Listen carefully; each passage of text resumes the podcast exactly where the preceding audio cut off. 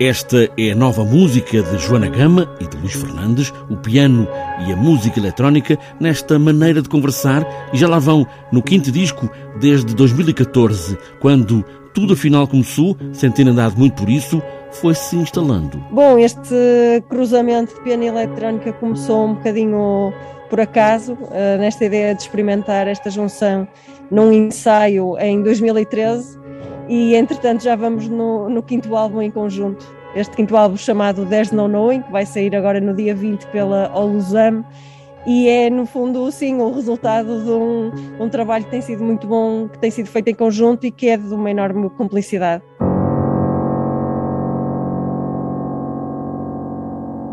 Pelo meio e ainda agora uma pandemia em curso não impediu nada, há um trabalho que se faz à distância, sabemos nós, mas que junta sempre as ideias. Conseguimos organizar-nos sempre para trabalharmos à distância da forma mais produtiva possível, pelo que não sentimos que a pandemia fosse um impedimento para continuarmos a fazer o trabalho que fizemos. Aliás, a música que dá origem a este disco parte de uma encomenda para uma série de, RTP chamada Cassandra, cuja música foi totalmente composta em confinamento e encontramos-nos eh, muito poucas vezes, tendo em conta a quantidade de música que fizemos. Portanto, conseguimos sobreviver a isso.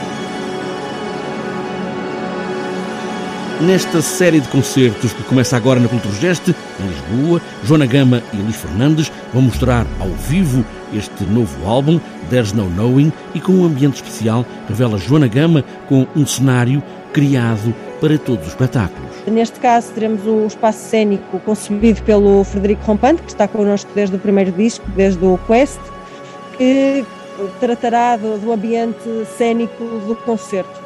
Este concerto tem, é um grande arco que tem cerca de 50 minutos.